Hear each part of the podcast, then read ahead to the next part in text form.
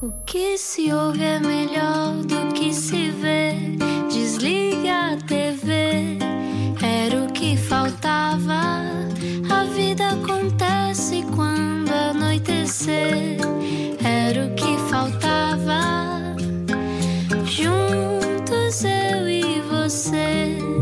viagem, bem-vindo à Rádio Comercial, bem-vinda à Rádio Comercial. Ignora a sua família, não vá jantar com eles. Para quê? Também já os conheço há tanto tempo, não é? Não perca esta conversa hoje com alguém. Olá, Ana. Olá, como é que está? Com Nós alguém somos a sua família a partir de que agora. deixa o coração do país a bater mais rápido, eu acho. Achas? acho, mas agora, agora vou explicar quem tu és. Explica-nos como se eu tivesse acordado de um coma. César Felipe Tapadinhas Mourão, Pronto. 41 anos. Apesar de a Wikipédia só falar na brilhante carreira na televisão, eu queria aqui referir que o César continua a ser da casa, porque foram quantos anos de rebenta a bolha nas manhãs da comercial? É a primeira pergunta? É, não, não, qual não é pergunta. Ainda estou, pronto, ainda, ainda estou a explicar quem tu és. Ah, ok. Dá-lhe, Rui. Ok, bom, dois filhos, quem sabe se foram feitos de improviso, foram feitos de improviso, houve planeamento, já vais responder também. Muito malabarismo pela vida fora e não estamos só a falar do início de vida no Chapitão. César Mourão é comediante, apresentador, ator e cantor. Por hoje está connosco como entrevistado, não era o que faltava. César Mourão, hum, a tua cor preferida qual é? Boa noite, antes de mais. Uhum. A minha cor preferida, muito provavelmente, é o branco. É o branco. E Isso porquê não que é o isso não é branco? cor. Isso é ausência de cor. Olha, se é para desatinares comigo, se calhar vou tentar. É uma Espera aí ausência. que o teu microfone está a fazer feedback. É que até o microfone está emocionado. É, não conta branco, é a ausência de cor, portanto Diz que não sim. conta. Mas posso dizer outra, Então diz-nos outra. que é o verde garrafa. Uhum. Aquele verde escuro. Topam qual é? Tipo verde Sou muito tropa. específico nas cores. Vou ser muito específico. tipo verde tropa. Não é bem verde tropa, é aquele verde. hum, Garrafa, lá está. Ok. Como eu tinha dito. Hum, Estás bem? Eu imaginava todas as primeiras perguntas, menos esta. Mas é- é foi de propósito, ele fez esta de Mas Fizeste a olha, propósito. propósito. Como é que tu estás, César Mourão? Estou bem atulhado em trabalho, mas, mas é isso. Eu ainda, ainda antes de vir para aqui estava a falar com, com as pessoas que trabalham comigo, que eu tenho a sorte que trabalhem comigo, e estava exatamente a dizer isso: epá, será que nós temos que aceitar tudo o que nos aparece para fazer? Não, tens que fazer o preço mais caro. Não é só uma questão de Tu já não preço. tens de fazer isso. Não, mas por exemplo, tive muita dificuldade em vir a esta entrevista. E, e era das coisas que eu mais gostava de fazer. Na vida. Mas é porque estás Por- não na vida, mas. Não, não, não fiz só isso. Repara, quando me convidaram, vocês convidaram muito no início, acho eu. Sim. Acho- Foi, foi, foi. Foi logo nos primeiros programas Claro. que convidaram. E eu gostava muito de ter vindo, porque ouvi eh, os primeiros, ouvi as vossas conversas, e eu sou muito fã do Rui Maria Pego, Ah, muito obrigado. é verdade. A- nós já nos conhecíamos aqui da, da rádio comercial, mas nunca tinha tido a oportunidade de te ouvir também. E, e gostei muito de tudo o que se passa aqui. E disse logo, sim, imediatamente: Ah, quero, quero giro, porque é uma conversa agradável. E a partir daí até então, deixo, não tenho hora nem data, depois quero enfiar tudo, não dá para fazer tudo o que queria fazer e não me sobra tempo. E depois lá descobrimos esta data, que é hoje, que é dia não sei quê. Hum, Dois. Dia 2. Ah, e dia 2 de dezembro. Ah, ótimo, dia 2 antes de ir para o Porto, está ótimo. E de repente já não podia outra vez. Mas não podíamos andar lá. Tipo, epá, não- mas desmarcamos? Não. O que seria? Não desmarcamos. Vamos na mesma. Mas não dava. Tudo. tudo Então aparece. querias ter mais horas no dia? Não, queria ter a capacidade de dizer assim: olha, não posso fazer isso. Não, não, não consigo fazer. E não tenho essa. Não é uma coragem. Não é a coragem. É sentir que devo fazer. Sabes aquela coisa de se não aceitar um dia não tenho? Sabes essa paranoia? Ainda tenho um pouquinho isso. Então tento enfiar tudo. Ontem, por exemplo, fui apresentar a gala da Abraço, que era uma coisa que queria muito fazer logo quando me convidaram.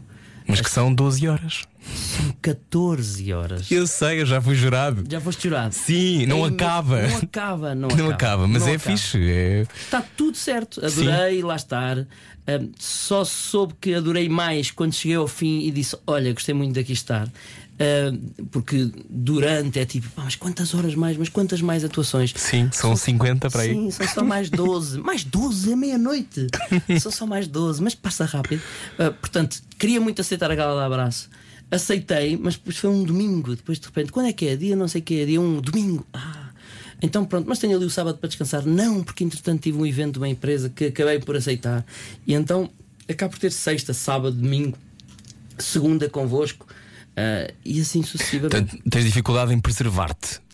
Tenho porque acho que hum, há muita gente que muita gente pode não ser assim tanta que precisa muito de mim. E eu falo da minha família, pais, filhos, mulher, que não tenho depois o tempo que devia ter para eles. E isso chateia-me imenso, porque hum, ao mesmo tempo que sinto que é, é esta altura que eu tenho que trabalhar, não é? E então na, na minha profissão, na nossa, no fundo, isto é tudo muito volátil. Podemos hoje estar aqui, amanhã não estar, e então tenho essa, essa necessidade de aceitar tudo ah, um bocadinho por isso também. Mas depois é um arrependimento enorme e fico meio num vazio. É porque vou para o Porto, imagina. Ah, Depois da manhã já estou no Porto, três semanas para fazer comer à la carte. Mas deixo de fazer, não posso deixar de fazer. Então é tipo, Mas imagina que tu paravas, mas fantasias com isso. Imagina parar seis meses só, ou um ano. Porque sabes que estás na fase em que podes fazê-lo se quisesses. Sim, sim, eu já fiz, eu já fiz isso. Por sorte, e ainda bem, ninguém deu muito conta. Mas eu, por exemplo, parei 4 anos de fazer televisão. Uhum. Se calhar nem vocês têm essa Foi quando noção. fizeste rádio? Foi quando fiz rádio, quando fiz cinema, quando fiz muito mais teatro, quando fiz um monólogo. E foste tão feliz, vês? Porquê que não fazes antes de fazer rádio? Claro que fui feliz, claro que fui feliz. Mas obriguei-me a isso. Disse: não, não, não, não, vou parar. Vou parar e vou voltar quando acontecer. E, e o regresso foi assim muito natural. Mas, mas obriguei-me a. E, e ainda ontem estava a ter essa conversa. Eu acho que tenho que me obrigar a, a parar. eh, Porque acho que é importante. É importante parar, óbvio que é. eh, Isso sabemos todos. Mas parar em quê, onde e quando? É esta gestão que, é, que eu acho que é o mais complicado da nossa profissão. Não achas que é a melhor mais-valia que tu podes ter é, é o tempo, mais do que o dinheiro, nesta altura? Ah, pá, muito mais. Muito mais do que o dinheiro. Claro. Claro que o dinheiro faz falta para pagar contas. Sim, e depois não é só para pagar, pagar contas, porque as contas são mais altas consoante tu tens mais possibilidade de. Mas estilo de vida, claro. Não é? E depois ficas quase que Refém. refém da, daquilo. E dizes: Ah, não, não, eu agora já não quero. Como? Já não queres como? Então compraste não sei o quê, agora tens de pagar. Ah, que chatice, velho. e assim sucessivamente. Despojamento. Depois. É, é assim Mas tens, tens vontade de manter esse pico de sucesso? Tu estás numa fase, eu, eu não sei como é que tu qualificas esta fase. Achas que é a tua fase em que tens mais sucesso? Porque tu estás em todas as frentes agora. Se antigamente estavas, agora vou fazer cinema, agora. E quebraste as barreiras sobre aquilo que poderia ser a leitura sobre ti, o que eu acho ainda mais interessante, que é podiam dizer que tu não ias fazer cinema porque fazias televisão, que é uma coisa comum em Portugal das pessoas dizerem. A ideia, sim. Mas fizeste. Uh, podias dizer não vais cantar, cantas. Não vais fazer rádio, fazes. Ou seja, há, vendo a tua origem no Chapitão, tem muita graça que tu depois acabes por fazer tudo e mais alguma coisa. Isso foi consciente, essa escolha? Foi consciente, sim. Eu desde que, que, sou, que fui aluno do Chapitão, sempre tive essa preocupação na versatilidade. Sempre gostei de fazer tudo um bocadinho. O que é bom por um lado, porque as pessoas olham para mim como ah, mas ele canta. É mau por outro, não sei fazer nada de jeito. Não, de jeito. Não, não, não. Digamos. eu não sou, por exemplo, eu adorava pegar numa guitarra e t- tocar a sério. Ser brilhante. Eu- Eu, ser quero dizer. brilhante. Ou melhor, ser genial, não é? Ou tu ser- já és muito bom. E achas que ias ter Mas paciência não. para treinar 10 horas por dia a guitarra? É que tu, para seres muito aí é bom a tocar está. guitarra, tens que dedicar muito tempo só a uma coisa. é aí é que é? está. Mas eu, mas eu, eh, eu- mas é que eu não sou muito bom em guitarra, nem em instrumento nenhum. Só que para quem não toca nada, disfarce muito bem. Porque para quem não toca, não é? Se tu, Sim. se tu falares com um músico qualquer, ah, ele, ele é excelente a guitarra, as pessoas vão dizer, ah, pá, toca bem. Sim. mas daí a, a ser músico, bem, vai uma distância gigantesca. E agora, quero aperfeiçoar, quero. Ainda ontem também estava a tentar, arran- a- a- estava a tentar não, arranjei um professor de piano porque quero começar a ter aulas de piano. E sei tocar piano, sei, mas não sei tocar piano. Mas podias não ir sequer para esses universos por pensar, bem, se eu não vou ser genial nunca. E vais. Vais com lata e vais tipo, eu vou conseguir fazer. Pois, pois. É Mas isso é ótimo. É, mas já me vou meter noutra, noutro imbróglio que não posso depois ter todas as quartas aulas Mas isso, também, piano. mas isso também é raiz também do improviso. É, eu sou exatamente assim. E eu estou exatamente onde eu quis estar, que era tipo, ah, fazer tudo um bocadinho. Cantar, tocar, fazer rádio, fazer televisão, fazer cinema, Espetáculos. improvisar, fazer espetáculos ao vivo. Portanto, eu estou exatamente aqui. Agora, eu acho que eu estou, respondendo à tua pergunta, ao início da tua pergunta, eu acho que eu estou assustadoramente no, no pico mais alto. E nós, normalmente, quando chegamos aqui, não temos muita noção que estamos aqui. Porque eu acho, e já tenho avisado os meus caríssimos irmãos dos Comédia la carte e toda a gente, eu digo, malta, a partir de agora vamos fazer a fase descendente. Isto agora não é sempre, agora não, não, não vamos esgotar três Meus Arenas, não vamos fazer seis Olimpiadas. Não, não há outra possibilidade que não a descendente. Não há outra. E eu acho que raramente nós temos esta consciência. E, e foi um bocadinho culpa do Sr. Hermano José de eu ter esta consciência. Porque ele falava isso uma vez em conversa de, em casa dele, eu acho. Ele dizia que houve uma altura que atingiu o seu pico e não percebeu que tinha atingido. E, e que acha que devemos estar mais atentos a essa onde é que nós estamos. Uhum. E eu acho que muito perigosamente posso estar aí. E não me apetecia nada já estar no pico, porque a seguir é descer. Não me apetecia nada, nada, nada. Portanto, é mais uma agravante. Eu começo a, a inventar coisinhas para dizer: não, não, ainda faltam aqui 6 degraus. Espera lá. Mas faltam sempre degraus. Faltam. De outros tipos de picos também. Mas, certo, é? obviamente. Ou seja, tu, eu acho que quem, quem te conhece, quem, e tu és ainda por cima, tens outra coisa, que é tu és muito amado pelas pessoas, as pessoas adoram-te. Tens essa sensação ou não? Tenho essa Quando vais sorte. fazer o Terra Nossa na rua, Sim. as pessoas devem-se atirar para cima de ti e tentar Certo. lamber-te. Eu lembro-me de, de te ver. Eu lembro de nós termos feito há mil anos o Cico ao vivo.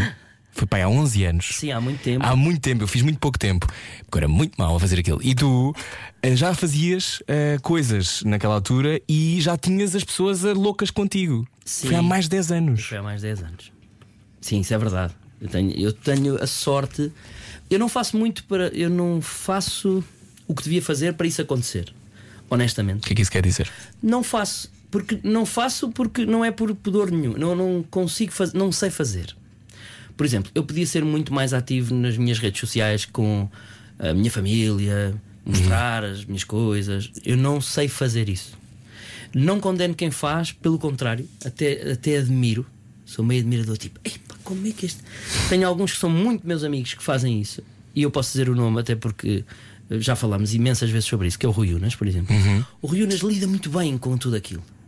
E vai com o filho e mostra, e depois coisa, depois mostra não sei o quê, e depois está em casa, depois não está, depois dança de pijama, depois não dança. Mas o facto de não o fazeres prova que isso, a tua carreira continua de vento e popa. Pronto, com certeza, mas eu, o que eu digo é, eu podia, eu podia fazer para ser amado pelas pessoas, que eu acho que as pessoas gostam muito disso. De eu aparecer dançar Fazer em pijama. parte, não é? Ou, sim, fazer parte. E eu não, mas atenção, eu não condeno, eu não sei a fazer.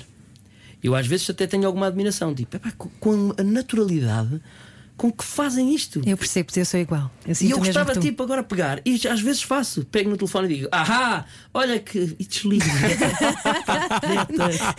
Como se tu soubesses ser apresentador. Tipo, ah, já, É pá, uma parte de ju- isto é rigorosamente verdade. E elimino imensos. Porque às vezes quer fazer um esforço para dizer, deixa lá ver se eu também agora, se eu fizesse não sei o quê, como é que eu, isto- também, eu também cozinho. também cozinho, querem ver? Cá estou eu, que esparguete. Mas é porque não sentes essa é necessidade, não é? Não sinto. Não sinto essa, essa necessidade e, e também não acho que seja por aí, como tu disseste, e bem, que as pessoas hum, deixam de gostar ou gostam mais ainda do meu trabalho. Acho que não é por aí.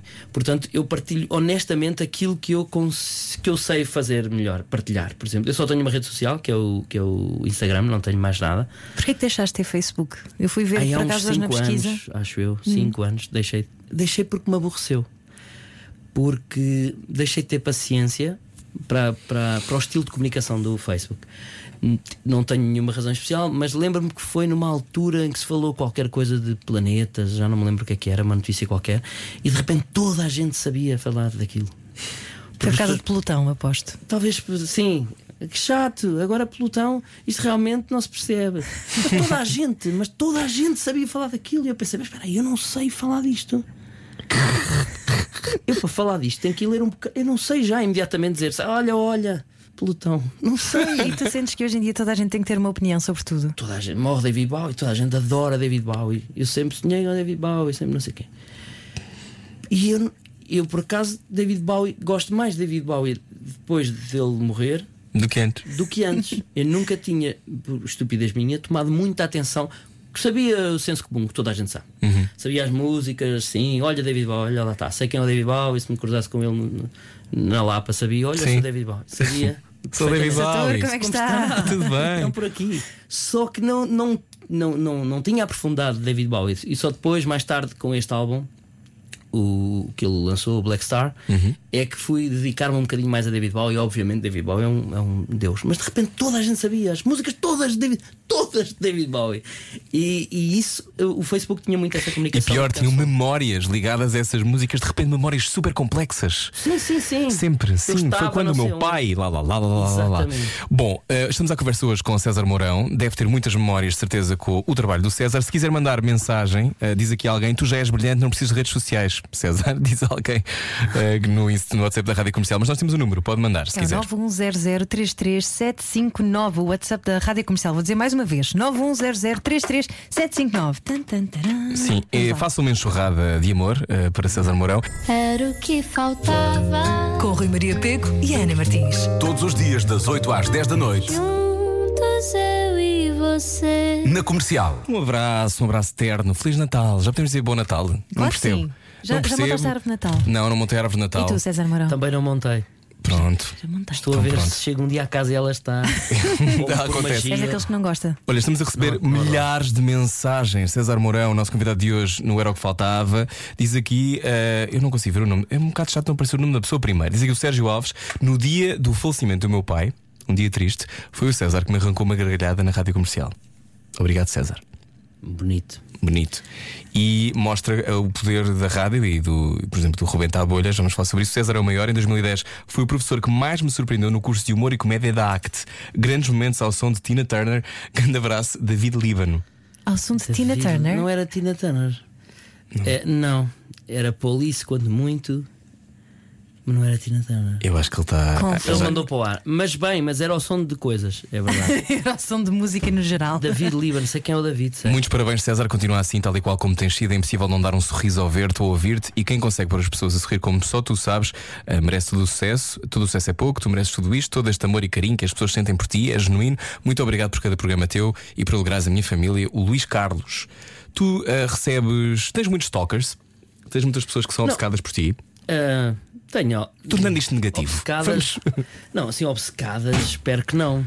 Hum. Tenho algumas pessoas que eu que tenho a sorte de ter comigo, até porque já, já ajudam imenso. Alguns grupos, não gosto de dizer isto, mas alguns grupos de fãs que ajudam imenso porque partilham o teu cartaz, depois, sei lá, fazem imensa pu- publicidade Uhum. e, e conseguem mexer-se em coisas que eu nem fazia ideia. Pedem-te autógrafos em sutiãs, E coisas parti- assim. Já aconteceu. Pois. Já Tu aconteceu. dás num- esses autógrafos? já aconteceu num sei, inclusive. A sério, mas desnudo ou só metade? Desnudo, desnudo, Desnudo, desnudo. desnudo. E tu pensaste, assino? O que, é que- é que se faz nesse momento? Assina-se. Temos de ter educação pela Temos de ter que está- educação. que está a pedir, não é? Mas ela estava sozinha, estava com o namorado, estava com o marido. eh, Não, estava com amigas, estavam sim, umas ok. amigas. Já foi, Ah. muito- já foi há muitos anos. Ok, ok. Quando eu ainda era esbelto. oh, achas que não és belto agora? Estou na, fase tal, na tal fase descendente. Estás nada. não estou, não estou. Ó César, vamos falar do Rebenta a Bolha. Um, eu não estava cá ainda na altura, um, mas o Rebenta a Bolha foi um mega sucesso, um grande sucesso, não posso ser mega nunca mais, peço desculpa. Uh, um mega sucesso. Um, como é que surge a ideia de vires fazer o Rebenta a Bolha e, e como é que foi fazer isso tanto tempo de manhã? O teu cérebro deve ter definhado ligeiramente também, já aí também. Tinha um bocadinho. Não é? Mas Mas Como é que foi? eh, eh, eu já tinha muita vontade, tanto eu como o- Pedro Ribeiro, de fazer alguma coisa nas manhãs. E há uma altura que o Pedro disse: Olha, é agora, diz lá, vê lá se tens alguma ideia para fazer nas manhãs. E eu apetecia-me porque não existia e não existe improvisação na rádio porque eh, e era o mesmo medo que nós tínhamos que as pessoas não, não acreditassem que era mesmo improviso. Ah, ele já sabia os temas, ou ele já viu. E uma das coisas que eu disse foi eh, que, que foi exatamente o fenómeno que aconteceu com Comédia à carte. O melhor elogio que nos podem dar, ainda hoje, e há pessoas que ainda hoje, passados 20 anos, dizem que é ah, digam lá, vocês, vocês tinham aquilo ensaiado, só pode ser. E isso é um elogio gigantesco para nós que realmente não tínhamos eh, aquilo preparado. Mas as pessoas a dada altura acreditam, porque é, é muito genuíno, é muito verdade que aquilo não. Era impossível eh, ter aquela transparência caso não fosse, caso não fosse improviso. E, e nós largámos essa, essa ideia que tínhamos de talvez as pessoas vão desconfiar que não sei o quê, e falámos os dois. E o, e o Pedro disse: pá, acho giríssimo, vamos a isso. Eles é que escolheram o nome, acho que foi o Pedro, não sei quem foi, mas acho que foi, foram eles que escolheram o nome. E de repente eu faço uma musiquinha em casa só, olha, era, podia ser uma coisa deste género, mas depois para fazer bem e com uma letra bem, e o Pedro disse: está fechada é esta, vamos gravar. E eu, mano, calma, calma, não era este. E depois, rebentar, boa, já estava. e foi assim. Agora, fazer aquilo todos os dias de manhã é duríssimo. Hum, Eu, eu, disse, eu fiz esta analogia muitíssimas vezes. Que, e, e sinto mesmo isso. Eu sinto que vir para a rádio naquela altura é como quando temos uma, uma viagem marcada para Sydney, mas que temos de estar no aeroporto às 4h20 da manhã. Que- mas acordamos, mas dormimos ou não dormimos? Não, dormimos. E te acordas meio, epá, que estupidez de hora, está tudo errado, o táxi não sei o quê, está tudo mal. E depois chegas a Sydney e uau, é incrível. E eu tinha essa sensação. Acordava de manhã a dizer, mas, pá, mas porque é que o avião é esta hora? E chegava ao local de destino e, e aqui estava otimamente. Era a minha sorte, nos damos todos muito bem. Repara que eu disse ainda, eu disse no presente, porque realmente ainda nos damos muito bem, ficamos com, muito ligados uns com os outros. Eu ainda estou no grupo das manhãs, ainda, ainda gosto com eles no grupo das manhãs, todas as manhãs. E eles Ainda estás no nosso grupo, no estou da no Rádio Comercial. comercial. Mas é qualquer coisa Vejo muito muita- pura no improviso, não é? O improviso não cria uma ligação quase de. É, como passas da descrença à crença muito rápido. Não há ali uma coisa de aproximação entre as pessoas que é diferente. Ah, porque as pessoas, ao Tem a mesmo ver com confiança, não é? Não só com confiança, as pessoas ao mesmo tempo que estão contra ti, quando estão na plateia. eh, eu costumo dizer isso: Portugal é o, é o único país que vai, vai ao circo à espera que corra mal. As pessoas não vão à espera que corra Mas isso é muito verdade. É verdade. nós Queres que sempre- Isto não vai correr mal, eu acho. nós Estes palhaços sempre- são maus palhaços. É, vamos sempre ansiosos. Que, olha, olha, olha o gajo. Viste o gajo quase a cair? Estamos sempre ansiosos que o gajo caia do trapézio, que o leão se vira do domador. E é por isso que apresentaste um programa de apanhados. Pois, não era apanhados. Não era bem. Não era bem, eram vídeos engraçados da net. Ah, já vamos falar sobre isso se quiseres. Ah, e, e- e há essa, essa vontade que, ok, aquilo é mesmo improviso, vou ver se corre mal com os meus olhos. E daí o fenómeno. Toda a gente começou a ir, que era para ver. Não, os gajos a alguma altura se vão espatifar, é impossível que corra bem. E iam para correr genuinamente mal. Só que depois aquilo é tão sem rede que há uma altura que tu conquistas pelo, por essa, eh, esse lado genuíno da improvisação, conquistas a plateia ao ponto de estar contigo também. É pá, mas quero que o rapaz sabe. É quase isso. Há aquela coisa, estamos todos nisto juntos. Estamos é? todos nisto juntos. É tipo quando Sim. estamos mais no musical, quando improvisamos musicais, em Ah, improvisar musicais é muito difícil, a César. banda começa a arrancar e nós temos mesmo que cantar uma No desconcerto, não é? Como acontece. Isso é outro, isso é o desconcerto. Também acontece no desconcerto. Mas ali é mais sem rede no nosso, porque a banda toca uma coisa qualquer que ainda por cima acham muita graça nos lixar. Então são músicas que às vezes não temos noção de qual é o acorde o tom, não sei o quê. Temos de estar ali, arrancamos a cantar uma letra que não fazemos ideia sobre um tema que, que é o que aconteceu ali, a história que A, B ou C contou. E aquilo tem que rimar e tem que ter graça e tem que fazer sentido, tem que caber na música, tem que estar afinado eu sinto que a plateia meio tipo. "Ah, ai, rimar com não sei o que com ar, rimar com ão. Ah, as pessoas estão quase por nós. Então quando tu fazes uma rima, mesmo que simples que seja, mão com coração, eu- as pessoas vão ao rubro. É tipo, "Ah, se fosse. Tia, se fosse, coitadinho. Então, estão, quase por ti na plateia. É. E aquilo já é o fim do espetáculo. Portanto, levam o espetáculo todo a dizer que espero que eles se enganem, porque isso é que tem graça, para depois no fim estarem connosco. E isso é, é maravilhoso. Porquê começaste a improvisar? Querias sentir que, que tinhas as pessoas contigo? Ahm, não. Estava a tentar dizer assim uma coisa mais poética para ficar bem, mas não, é, não foi por causa disso. Foi muito natural. Nós começamos a improvisar porque não existia em Portugal a improvisação. Não havia ninguém a fazer. E era de uma maluquice acima da média. E então nós dissemos, "Ah, era- encontramos ali talvez um, um furo, uma coisa de, de negócio, digamos mais, porque gostávamos muito de fazer aquilo, gostávamos muito do lado eh, de arriscar, aquele saltar para o abismo sem saber muito bem se vamos cair, se o abismo é já aqui, se não é abismo nenhum, o que é que seria. E saltámos para o vazio e a improvisação é saltar exatamente para o vazio. Agora, há por exemplo, o velho que faz comigo, Mel à carte, salta para o vazio sem verificar se tem paraquedas. Eu paro de fazer esta. É uma coisa que eu lhe digo muito. Se tem, se tem paraquedas, velho, tu não viste se tinhas paraquedas, se estava bem montado, se estava lá dentro, ou se não sei o quê, ou se aquilo tinha 40 metros ou 800. E ele salta. E depois há o improviso de quando tu saltas, sabes perfeitamente que já tens o paraquedas montado, que já tens tudo e como é que é o salto.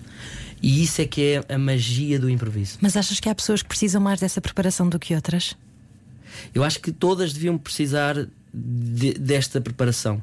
Porque para o improviso não ser. hum, não ser coisa nenhuma, que é o que acontece muitas vezes em improviso, porque há ali uma altura que o improviso não pode legitimar só. Ah, como é improviso pode correr mal, percebem? Deus, boa noite. Não, não percebemos, porque isto custou dinheiro, portanto o improviso pode correr mal, pode, mas não, mas não deve correr mal. E A cena é- tende a avançar, não é? Não pode ficar ali a não anhar. só, não só tem de avançar, como tu na tua cabeça tens, quando tu inicias, eu sei perfeitamente o, a- a- a- o o- todo o lado dramatúrgico que aquela cena vai ter. Só que eu não consegui foi dizer ao meu colega e ele não tem o, o a dramaturgia dele e não me disse a mim. Então temos é que ligar as nossas duas eh, dramaturgias. Mas eu sei perfeitamente, se eu entro em casa dela, ela está com o pai, o pai não me autoriza eh, eu namorar com ela, mas entretanto eu sou apaixonado pela mãe, eu sei na minha cabeça. E tenho é que, e depois há o L mais forte, é deixar-nos ligar ao que tem realmente a ideia com ele. E então é, esse é, é quase uma dança. Só que não é uma dança só connosco, é uma dança com a plateia também. Porque eu sinto perfeitamente se a plateia quer ou não que eu me apaixone pela mãe ou se quer que eu faça, vá jogar bilhar com o tio. Percebe-se perfeitamente. E nós temos que também jogar com eles. Muitas vezes tirar o tapete à plateia, que é, ah, já sabemos o fim. E não sabem Ir contra o nenhuma. óbvio, não é? Ir contra o óbvio, essa é realmente a luta, mas é uma. É uma eu não gostava de dizer esta palavra porque nem sou fã de tourada, nem sequer, mas é, um, mas é quase uma lead de, de, de tourada. Ou seja, nós sabemos perfeitamente lidar o touro, o touro neste caso é o público, com todo o respeito, mas sabemos lidar e a gargalhada tem que ser exatamente ali. E essa é que é, é quase maestro, é sabermos que ali é a gargalhada. O público ri onde nós queremos, não é não ri sem querer. Ah, ah, ah, porque foi muito giro. Não, não, não. Se ri sem querer é porque foi meio. foi mal improvisado da nossa parte. Nem tudo vale, porque eu sei entrar numa plateia e fazer o público rir. E digo duas asneiras e funciona e o público vai rir, ou tira t-shirt e o público vai fazer ha, ha, ha. É muito simples fazer uma plateia rir.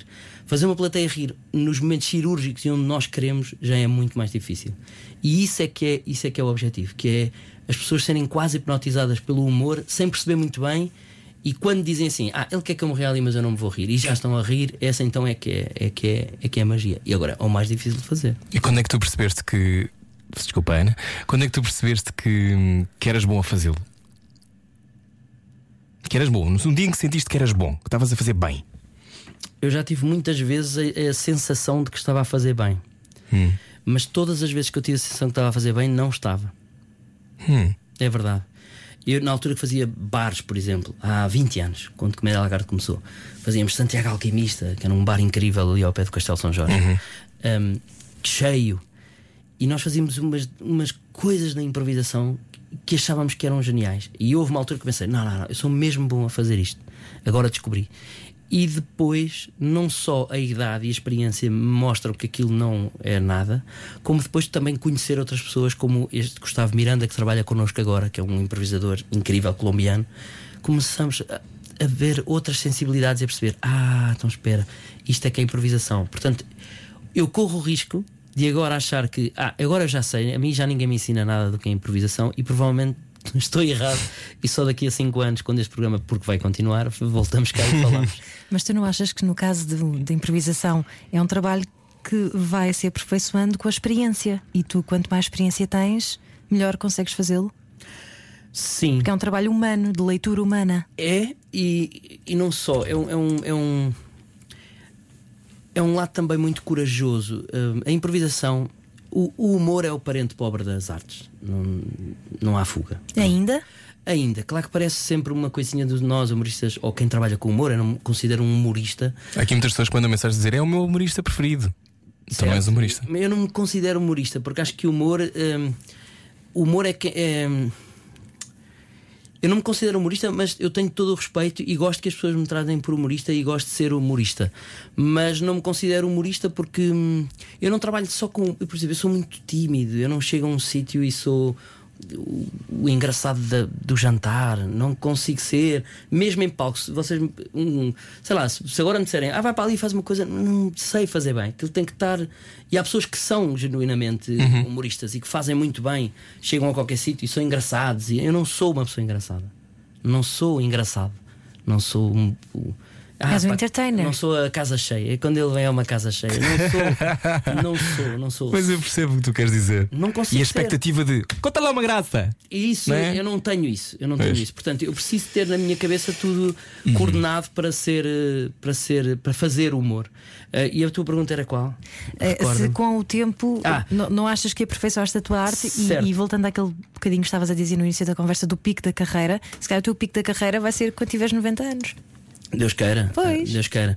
Porém, eu, eu quando tiver 90 anos não tenho o sonho de estar num palco. Ah, como não? Não tenho, Vais não ser tão tenho. bem sucedido. Não tenho, tenho medo, tenho medo depois daí Tens perder a noção. Não, daí não, de já não ter noção que realmente já estou muito mal. E continuo, não, não, isto é que tem graça. Uma vez fui ao, fui ao campo. Não, Já não tens é que fazer fingir a voz da velha, já a tens. Já, já, tenho, lá está. Está cá César Mourão hoje, é o nosso convidado, não era o que faltava. 8h42, venha daí, continuamos a conversar já a seguir. Era o que faltava.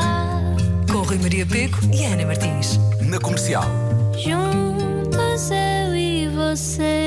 Eu quero tanto deixar aqui entre a meio dos jingles. Bem-vindo à Rádio Comercial. Hoje não era o que faltava. César Mourão. César Mourão, hum, quando é que tu ah, percebeste que tinhas graça?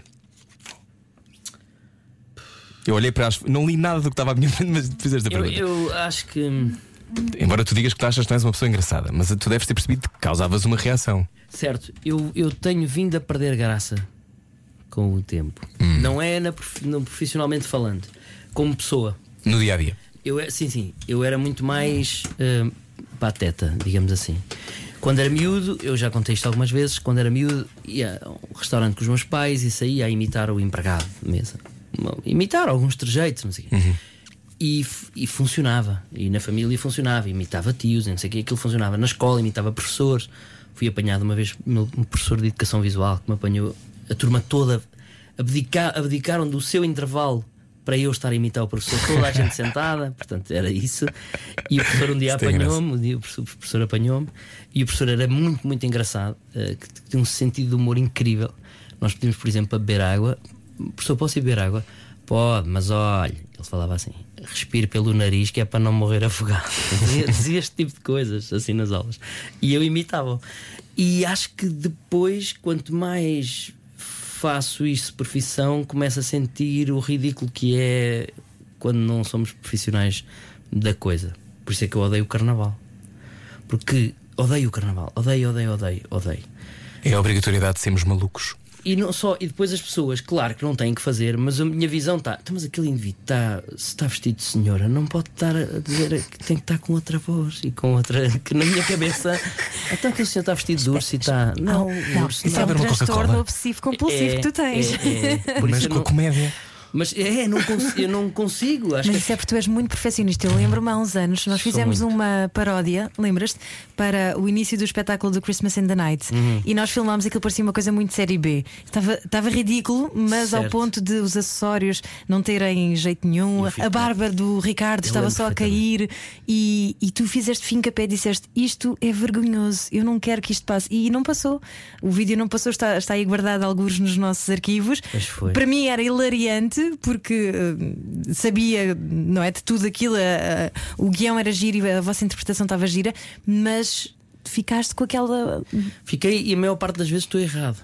Que isso é que me chateia ainda mais. Porque ah, muitas vezes a falta do rigor dá a graça que aquilo que aquilo se propunha. Sei lá, aquilo propunha ter aquela graça e se calhar tinha. Só que, não, não, então, mas a barba está a cair. Ah, mas, tá, mas é giro. Isso para mim é, é, é uma dor gigantesca. Eu percebo.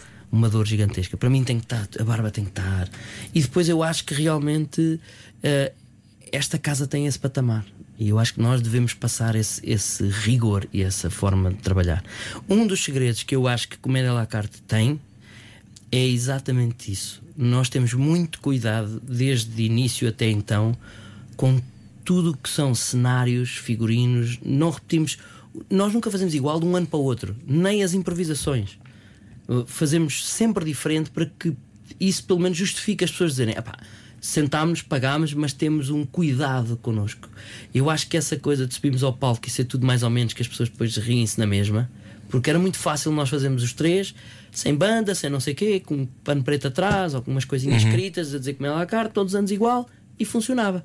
Funcionava muito provavelmente. Mas o rigor de termos. Este cenário, por exemplo, que vamos estrear agora no dia 5 no Porto, é incrível. Eu acho lindo o cenário. Lindo, pelo menos no desenho, ainda não está eh, executado, montado. Ainda não está todo montado. Mas eu tenho, eu tenho muito cuidado com isso. Acho que o público gosta, quando paga, gosta de ter o, o objeto, a coisa ser bem cuidado. Eh, pagamos caro no jantar, por isso é que eu digo que às vezes. Ah, o que é que é caro, não é? Muitas vezes é mais caro eu pagar 2 euros por um pastel de bacalhau péssimo que tem uma semana e eu fico doente do que pagar não sei quanto por um jantar num restaurante incrível que, é tudo cuidado e que é tudo pensado para ti. Será que isso é que é caro? Ou caro são os 2 euros com o pastel de bacalhau péssimo? Não sei. Sempre foste perfeccionista? Sempre foi dos meus é, é um, é um dos meus piores defeitos e é o que mais me. Porquê é que achas que é um defeito? Porque eu vou ao extremo com o perfeccionismo. Eu sou muito, muito chato. Depois eh, exijo das pessoas o mesmo. E é- Como é que trabalhas em Portugal, César Mourão? Pois, pois é. Era a pergunta que eu ia fazer a seguir. Porque, eh, como é óbvio, há ótimos profissionais e quem está a ouvir no carro não fica agora a, dizer que eu estou a dizer que não há pessoas boas em Portugal, há muitas, não, mas há um certo, uma certa, um certo relaxamento, não é? Há É muito- desenrasca, atitude. não é? O Há muito desenrasca. relaxamento, há muito desenrasca, mas eu, eu, eu também não tenho eh, razão, porque também muitas vezes complica demais. Eu, eu, por exemplo, eu não consigo fazer a apresentação de um programa de televisão, por exemplo, em que só me compete ir apresentar uma coisa qualquer, em que eu não faço parte, em que a ideia não foi minha, não sei o quê. Eu eu eu estou de A a Z. Ah, mas a, olha, desculpem, aquele senhor do público está virado de costas.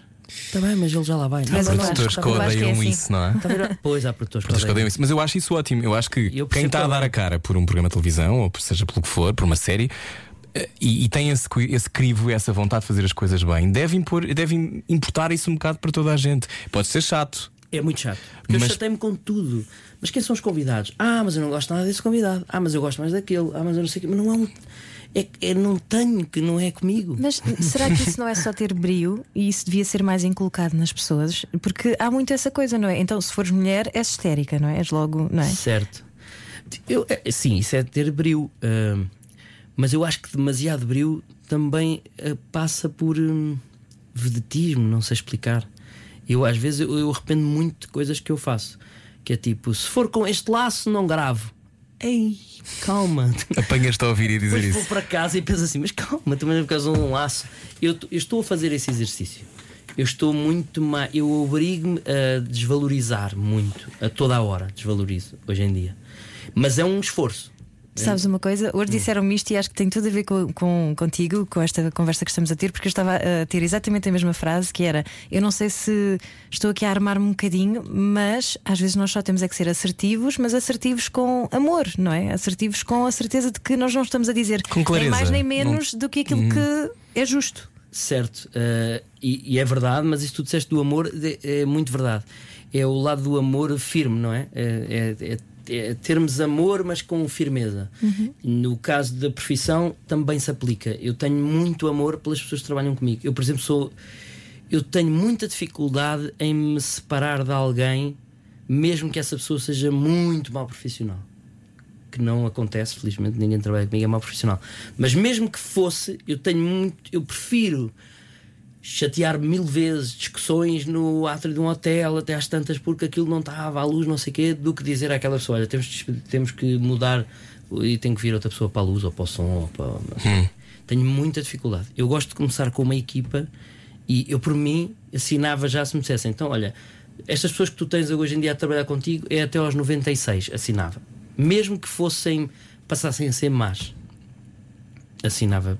Porque eu prefiro muito mais longevidade e criar laços do que propriamente sermos todos incríveis. Eu chateia muito porque as pessoas não têm o meu ritmo, as pessoas não têm. não, não são como eu. E eu acho que devem ser. Gostavas de ter nascido noutro país.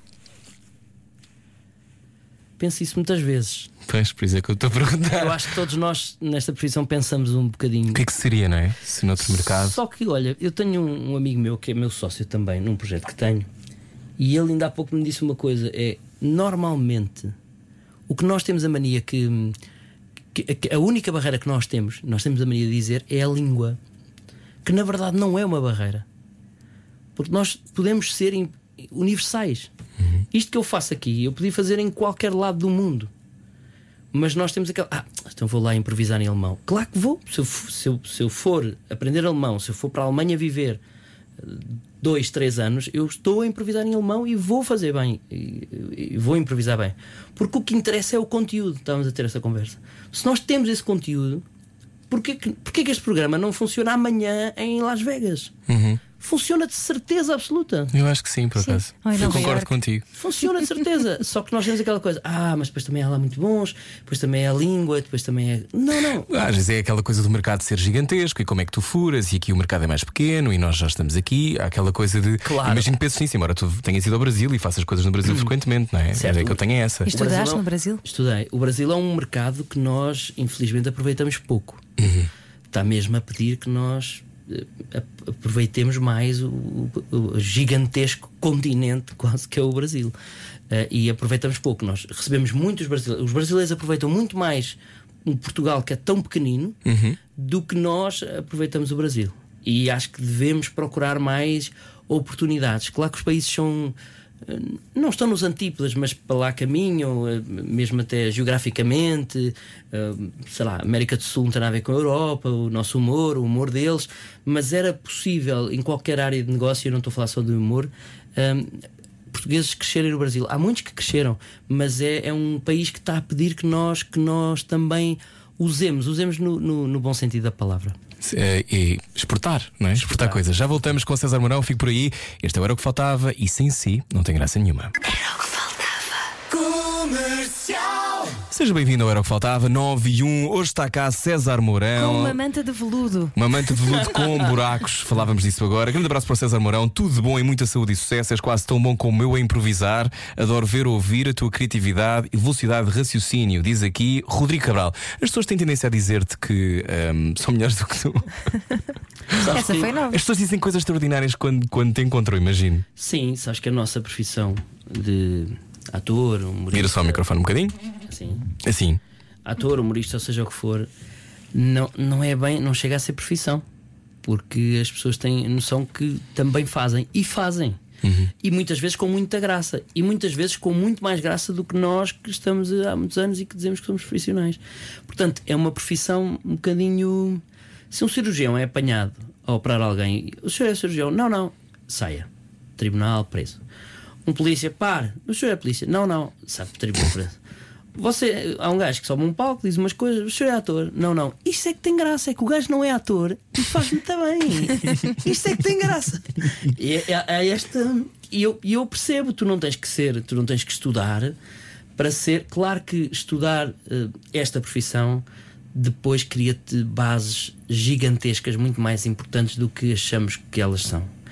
E tem a ver com variadíssimas coisas mais técnicas, desde o timing, à, à consciência do público, à consciência de quando é que diz a Consciência do corpo. do corpo. Há muita coisa muito importante que, que- que passa ao lado de muita gente. E que isso se nota. Tu, quando entra alguém num palco, tu, tu notas ou, que se aquela pessoa tem informação, se não tem, a maneira como anda. E eu acho isso importante. Agora, não é o mais importante. O mais importante é realmente ter graça, fazer rir, as pessoas riram, acabou. Mas tu estudaste no Brasil, eles levam isso mais a sério? Essa parte da técnica? Uh, em algumas coisas sim, noutras não. Uh, nós somos mais rigorosos numas coisas, eles noutras. Uh, houve coisas que eu aprendi, por exemplo, no Brasil aprendi muito sobre cinema. Cinema, eles estão mais à frente do que nós, pelo menos no ensino cinematográfico. Ou pelo menos estavam, isto foi em 99, não sei como é que estão agora. mas, mas senti que aprendi bastante. Agora está a acabar porque o governo Bolsonaro está a acabar com tudo. Exatamente, o Sim. governo Bolsonaro faz esse favor. Ah, eu acho que eram mais rigorosos no cinema, na, na- na música e nós não tanto. Eram coisas que passavam mais ao lado. Por exemplo, a, a aula de música, eu tive a sorte e o prazer gigantesco de trabalhar com uma pessoa que pouca gente conhece em Portugal e, no entanto, é dos melhores músicos que este país tem, que se chama. ahm, Carlos Zíngaro. É um, pois, ninguém conhece. Mas tipo, no Japão enche mel de arenas. Sério? Sim. Eh, Carlos Tem que ficar, era o que faltava. toca violino, é incrível. Ele nunca aparece e não sei o quê. Foi meu professor de música com ap- aprendi só de falar com ele antes de começar a aula. Aprendi-se muita coisa com ele. Com um professor que eu tive, que era o Kot Koteki, um professor polaco de de motricidade humana, em que aprendia só de falar com ele sem sequer ir para a aula. Tu contaste uma história muito gira no Cada um Sabe Disso sobre esse professor polaco. Tenho milhares de histórias. Como é que ele, o que é que ele dizia aos alunos? Cala a boca, corre! Cala a vaca! Chamava vaca às minhas colegas. E ela, um dia, uma colega minha, com toda a razão, razão insurgiu-se e disse: Oh, estou farto que me chames vaca, isto não pode ser assim. Cala a boca, senta todos no chão. Sentamos todos no chão.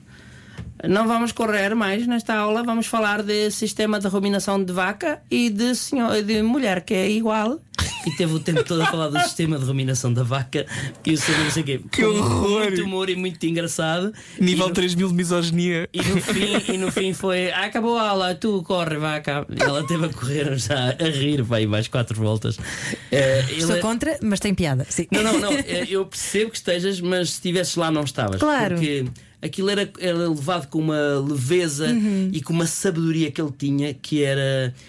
Ele, ele, ele era talvez a pessoa menos machista do mundo. Eh, E isto não faz dele. Só que na- é só naquele contexto. E a maneira dele dizer. a- não vi- hoje falas com essa miúda, que é a Tatiana, que lembro perfeitamente, e com outras. E é, e é o professor que mais gostam, que mais marcou, Kotkoteki. A toda a gente. Ele da- dava aulas no Conservatório de Teatro, também em Lisboa, e perguntas: Ah, professor Kotkoteki, e toda a gente é tipo Deus nesta área. Mas já que dás esse exemplo de humor, eh, vá, eh, daquele que temos que usar Certo. paninhos quentes, tu sentes isso hoje em dia que tens de ter mais cuidado naquilo que dizes? Tenho, mas tenho, mas não é, mas é porque eu quero ter. Não tenho cuidado porque me obrigam a ter, tipo, ah, adorava agora dizer esta piada. Não, não. Eu tenho esse cuidado porque eu quero ter, porque há coisas que já não já não fazem rir. Ou fazem rir, como disse há pouco, eu consigo entrar numa plateia, fazer uma piada e toda a gente rir. Mas eu acho que não não é uma boa piada já, não é um tema que que seja que, que, que- que se deva brincar já. Com que é que tu já não brincas? Eu nunca fui de brincar com, com, com humor sobre minorias. Eu nunca fui muito desse humor. O meu humor é muito do cotidiano. Da senhora que não consegue apanhar um autocarro, do senhor que vai não sei. É do, do cotidiano. Uma senhora que pede uma torrada com manteiga dos dois lados, coisas normais. Mas havia muito esse humor sobre as minorias. Ontem na Gala Abraço tive algumas pessoas que me vieram elogiar isso porque era muito fácil eu chegar a uma gala com um abraço e, e subir ali dois degraus e fazer umas piadinhas muito Sobre lantejoulas. Sobre lantejoulas e o vestido e os sapatos altos e não sei n- Era só patética, era graça sobre graça. É óbvio que estavam com lantejoulas, é óbvio que estavam de saltos altos, é óbvio que são transformistas, e é óbvio que fazem um trabalho incrível, é óbvio que são felizes assim. Era muito fácil dizer, já viram que não sei o quê, vou sublinhar o quê? Não há nada para sublinhar. É uma coisa normal. É, é, e há muito ainda quem use isso para fazer humor. Hum, e- correto ou não, não, não faço ideia, não me cabe a mim julgar outras pessoas que usam isso para fazer humor. E não estou a falar de humoristas, estou a falar de pessoas num café. Olha, olha esta, não sei o quê, não sei o quê. Não tem, não tem graça. E eu acho que não é uma proibição, não é. Não tenho medo que a plateia diga que não quer e já não vou mais aos teus espetáculos. Não, não. Eu acho é que nós já não devemos fazer. Nós temos uma posição, temos mil pessoas à frente, como no Sá da Bandeira vamos ter dia 5, e, e temos que saber, cabe-nos a nós também educar um bocadinho essas pessoas. E, e muitas vezes educar é, é, é ter ali uma oportunidade que está na cara que podemos fazer uma piada gigantesca com alguém que subiu ao palco, que sabemos que é assim ou assado, e não fazermos é tipo. Eh, as pessoas vão para casa a pensar, pá, eles não usaram aquilo. E estava ali, estava ali, estava ali. Então, se calhar eu posso também não usar, não é? Exatamente, o rapaz pesava 160 quilos. Eles em nenhuma altura frisaram que é lá, você para comer. Não frisaram. Como é que não frisam? Porquê que não frisaram? Não viram? Viram. Toda a gente viu. Agora, é melhor não usarmos.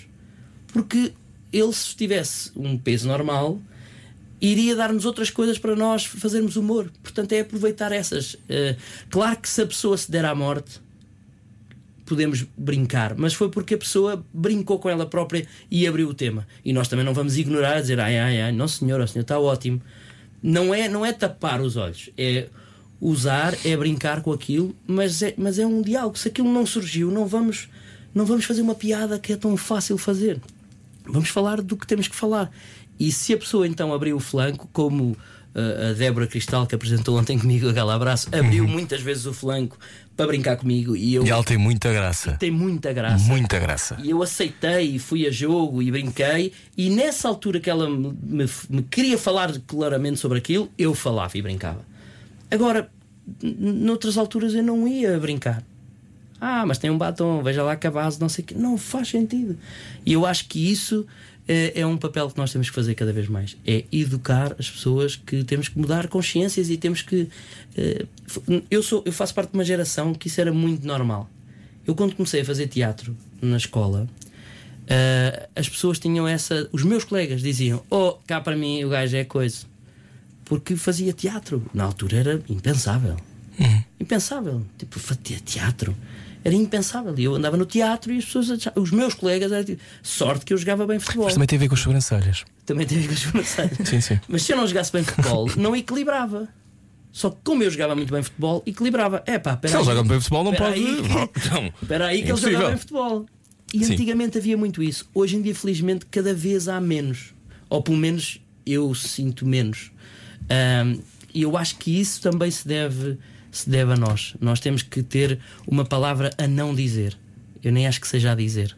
Porque se eu for dizer alguma coisa, é quase como eh, chamar o aplauso ou, ou, ou sublinhar uma coisa que é: estão a ver que este senhor é, é gordo e eu não vou dizer. Não se diz que os senhores são gordos. Estou a acabar de dizer. Não estás a ser moralista, estás só a dar um exemplo que achas que é o correto. Exatamente. Eu acho que nós temos uma palavra a não dizer. Tu gostas de ser conhecido?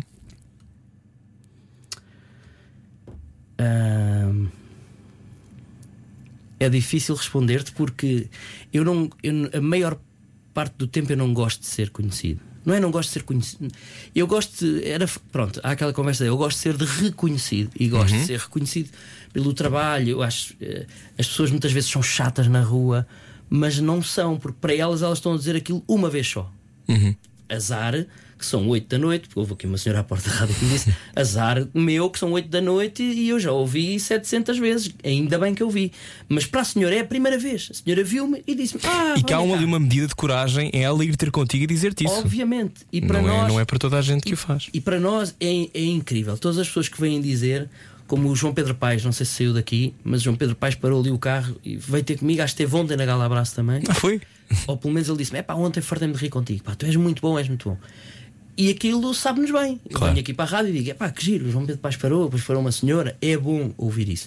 Há momentos que não nos dá jeito nenhum, porque, porque não dá jeito. Vamos na nossa vida, ou vamos tristes, ou Não, que o teu filho está doente e não te filho está apetece. doente, ou acontece muitas vezes, ou pediatra, depois tem que não sei o quê. Acontece, mas isso faz parte. E isso nós temos que saber lidar com.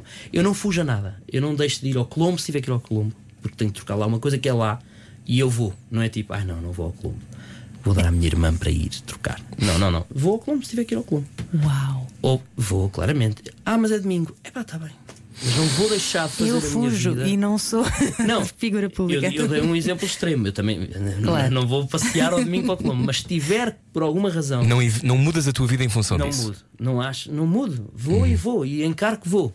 E vou ao futebol e vou ao futebol e entro no, na porta normal. Agora, levo com pessoas, levo, é chato, é. Mas na rua estás no ar, não é? Tu sais de casa rua, e estás no ar. Estou no ar. Agora, há uma coisa, também nos dá muito jeito noutras ocasiões. Claro. E, todos sabemos que dá. Muito jeito. epá, e temos que. Agora, também não estou a favor daquelas pessoas que dizem vocês sabem muito, passam à frente não sei o quê, ou têm um lugar melhor num restaurante. É o preço também que. É aí que equilibra. Ou seja, nós também temos até chegar ao restaurante uma dose de pessoas a falar, não sei o quê, e depois no restaurante, olha, tivemos a sorte de estar sentados ao pé da janela porque o senhor simpatizou. Epá, olha, E porque houve o programa na rádio ou porque gosta do teu espetáculo. E quando não tens esse feedback, quando estás de férias duas semanas longe e não tens feedback de ninguém eh, que te diz, epá, adoro o teu trabalho, sentes falta? Eu acho que não. Eh, eu acho que não. É, Hum, Quinta-feira estou aqui numa praia. Não preciso dessa aprovação por enquanto. Eu acho é que isto é muito como diz o, o Salvador Martinha muito bem, disse-me isto várias vezes e eu acho mesmo que ele tem razão. Isto é quase uma droga. Estas palmas, estes likes. É, pôs uma um foto. Fez um post sobre os prémios, não é? Há Ah, pouco tempo. Sim, fez, fez. Uhum. Uh, mas, é, mas é uma droga, é mesmo verdade. Nós temos. Eu, eu digo assim: ah, não ligas aos, aos likes no Instagram? Não. Mas no dia que eu tiver 12, não sei se não ligo. 12? Então, mas porquê? Então estou tão bem nesta foto. 12? Como assim? Não sei se não ligo. Portanto, agora sabe muito bem. Ir de férias duas semanas é maravilha. Só vi um português, não sei onde, e que me disse olá e só. Mas será que depois vou sentir mais falta quando deixar de ter? Acho que vou. Mas já sei. que falaste nesse de- dos likes do Instagram, sabes que o algoritmo está a mudar Uhum. e, e pelos vistos agora já não aparece, os likes já não aparecem às Al- outras pessoas, não é? Só a ti- para ti aparece, Aparece. Quem, quem clicou. Mas não é para toda a gente. Eu acho que em Portugal, eu no Brasil sim, já não Acho que ainda não mudou para toda a gente cá. Ainda não mudou para toda a gente, mas acho que vai mudar. Acho que vai mudar para toda a gente. Precisamente para mudar esse paradigma na cabeça dos mais jovens que precisam Uhum. dessa aprovação social, que é uh, twisted, não é? É uma coisa. Completamente. uh, para- para tu que Completamente. tens filhos, não é? Tua filha tem- está com que idade agora, a mais velha? 10, 10. E está a Ah. entrar nessa fase da aprovação. 10. Está, ela felizmente não tem, não tem telemóvel ainda, ainda consegui fugir. E espero que ela não esteja a ouvir isto, mas ela na cabeça dela é: pai, quando eu tiver 18, achas que eu já tenho? Já, filha, se calhar nessa altura. Mal ela sabe que está por, está por horas, não é? Porque há uma altura que não vais conseguir fugir. Já nos daria jeito que ela tivesse hoje, mas ainda consigo fugir. Não, não vai a redes sociais, por enquanto, ainda há assim umas fugas que eu consigo fazer. Mas eu noto que não é por muito mais tempo. Há muita gente na escola dela que tem. ah, não é permitido entrar no colégio com o telefone, mas, mas têm, partilham. Ah, ela tem uma coisa que é o TikTok. Ah, sim, que são os vídeos, não é? São os vídeos, não sei o quê, porque ela não. eh, mas só tem cinco ou seis pessoas e é porque conhece, é lá da escola, tem assim umas regrazinhas. Mas há uma altura que vamos que eu vou perder a mão e, e que tenho que perder a mão e que, e que tem que ser assim. Tem que ser assim. O que é que descobriste sobre ti a partir do momento em que foste pai? O que é que eu descobri sobre mim? Eu acho que a segunda vez que eu fui pai, agora, acho que aprendi mais sobre mim do que da primeira vez. Que idade tinhas da primeira vez? Tinhas 30? Tinha 30 na primeira vez, exatamente, e agora foi agora, há um ano. Mas este nascimento do meu filho coincidiu com uma grande mudança na minha vida. E esse foi um conjunto das duas que me fez mudar radicalmente o meu comportamento para com o outro. Que eu não tinha bem estudado e não fazia muito bem algumas coisas. E, e agora tomei, consciencializei-me disso. E, e desde que tenho a minha empresa, que, que tive que criar, e- comecei a perceber-me de que o outro é muito mais importante, muito, a maior parte das vezes o outro é mais importante do que eu. E eu fazia ao contrário. Eu tinha, para já tinha muito menos confiança em mim. Hoje em dia tenho mais confiança em mim, o que faz com que eu lide com as situações com outra frieza. E que eu pense, mesmo que corra muito mal no Coliseu, amanhã é quarta-feira. Está tudo igual. Está tudo igual. Correu mal, correu. Daquelas duas mil e não sei quantas, há ali cem que nunca mais vão voltar. É pá, pronto. É, é abrir mão. É, Estás a permitir a falha, boa! Estou, estou, estou. Mas choca. Mas é muito difícil, é muito, muito, muito difícil. E ainda tenho alguns ali umas, uns momentos de não, não, porque não sei o quê, não, vamos fazer. Mas depois, calma, calma. Já tenho essa, essa paciência. Muito essa paciência. Ah, falhou o som. Sim, está bem, falhou o som. Já não vou comprar uma guerra com o gajo do som. Pá, porquê que falhou o som? Também não viste não sei o quê, mas não pode acontecer. Antigamente era assim. E isso foi agora. Isso tem um ano. Isso tem um ano. A mudança radical tem um ano. Ah, os para trás já me tinha apercebido, já andava a tentar fazer, mas não conseguia fazer essa. essa não era consciente. Só quando tu és mesmo consciente daquilo é que tu consegues mudar. E eu acho que agora consigo mudar porque tomei realmente consciência de que o outro é mais importante do que eu. É, é 99% das vezes. Porque eu já sou eu e já tenho essa, essa confiança. Na minha vida está tudo bem, na verdade. Os filhos saudáveis, ótimos, a minha profissão corre bem, está tudo bem. O que é que pode correr mal? Um micro falhou. Pronto, é isso. Ou a luz, não sei o quê. Ou, ou um colega meu não improvisou tão bem naquela noite. Para mim era uma guerra de sete anos. Eram sete anos a falar. E naquela noite? Dia 2 de não sei quê. Que inferno! Pronto, eu tenho. E lembro-me de tudo. Eu lembro-me de tudo. Sei as terras. Estávamos em Viana do Castelo. Os meus colegas passam-se tipo, como é que tu te lembras? Mas é que tu Estávamos- achas que as pessoas acham o mesmo de ti? Achas que as pessoas também fixam e por isso é que tu fixas da mesma maneira? Exato. Eu tinha essa. Ah, porque eles também sabem que eu em Castelo Branco. Pronto, eu tinha esse, claro, obviamente, eu, como tinha esse problema, que é, ah, será que ele, que ele sabe que eu em Castelo Branco improvisei muito mal, então também agora vou lembrar-me. Claro, era isso, e agora deixei, deixei de ter. Mas é Deixei- porque querias ser o melhor. Ainda quero, e isso é muito mau. Mas é uma armadilha, eu escrevi e tu fizeste um parabéns do meu post que eu vi, obrigado. Mas tem a ver com isso, que é essa coisa de querer ser o melhor. E quem está a ouvir, na sua vida, certamente também tem esta sensação de esta coisa da comparação, não é? Nós somos todos diferentes, tu tens talentos diferentes dos meus, embora façamos coisas de vez em quando parecidas, a Ana também, quem está a ouvir. Como é que, como é que se ultrapassa isso? Pensas nisso? Penso, é, é, é muito difícil. Eu quero ser sempre o melhor e agora, agora cada vez mais não quero. Mas durante muitos anos eu queria ser sempre o melhor. E então isso depois causa-te uma coisa que é a inveja, que é dos piores sentimentos que nós podemos ter. E eu sempre achei, e continuo a achar, atenção, que era aquela, aquela frase que nós dizemos que é para suavizar, que é ah, é uma inveja boa. Veja branca. Não é nada, não é coisa nenhuma. É uma inveja. Não é que tu queiras que a pessoa corra mal à pessoa, mas é tipo, ah, eu também queria aquilo. É tipo o, o- o brinquedo, não é? Ah, o pai, ele tem um brinquedo, também quer aquele brinquedo. Não quer nada, quer ali um bocadinho brincar e depois não é dele, o brinquedo não é dele. E eu tinha isso. Ah, peraí, eu também quero o brinquedo da rádio. Como é que eles fazem? Com botões? Ih, tão giro. Também quero. Não é para que te correr mal a ti, mas era um- uma ânsia de também quer ser o melhor a fazer. E já a seguir não perca. Não, não tenho que fazer. Não tenho que fazer. Não tenho que saber fazer bem. Mas fico muito chateado de não, não saber também chegar ali e sentar não sei o quê. Como, como vejo amigos meus a tocar. Eu, eu, felizmente eh, sou amigo, muito amigo do Miguel Araújo e do António Zambujo, de quem eu sou muito fã. E quando estamos de férias juntos, que eles pegam uma guitarra e tocam não sei o quê, não sei o quê, aquilo dá-me uma tipo, ah, se não vou já para o pé da piscina também. Sim, mas se foi por não cantar exatamente igual ao António Zambujo ou, ou não ter esse domínio da guitarra, é mesmo, é só para começares a autoflagelar-te logo. É, é, e depois, sim, completamente. Fico logo ali, é um, é um drama. O teu percurso foi completamente diferente do deles. Se calhar, se tivesse sido um percurso parecido, tu querias. Óbvio, mas depois, só agora é que eu tenho vontade de realmente gravar alguma coisa a nível musical. Mas há muito tempo que muitos amigos, inclusive o António e o Miguel, dizem: pá, grava, mas porquê é que não gravas? Mas gra- chegaste Grava. a gravar, não é? Nós chegámos a passar, Chegou a passar uma música tua, eu Não, há aqui, mas foi uma, meio que uma brincadeira. A banda Depois, sonora do toca- teu filme. Aqui- Não, isso foi a banda sonora do, do filme que foi o Miguel que fez. Hum. Eu gra... Isso eu gravei, mas foi para o filme. Eu fiz foi aqui na rádio comercial uma música, autoria de letra e música minha, mas foi tipo uma brincadeira, toca, toca, e a banda veio um dia, mas mal equalizado, o som, e foi aqui, ainda nem havia aquele estúdio, e fizemos assim, meio a brincar, e foi uma letra assim, do dia para a noite.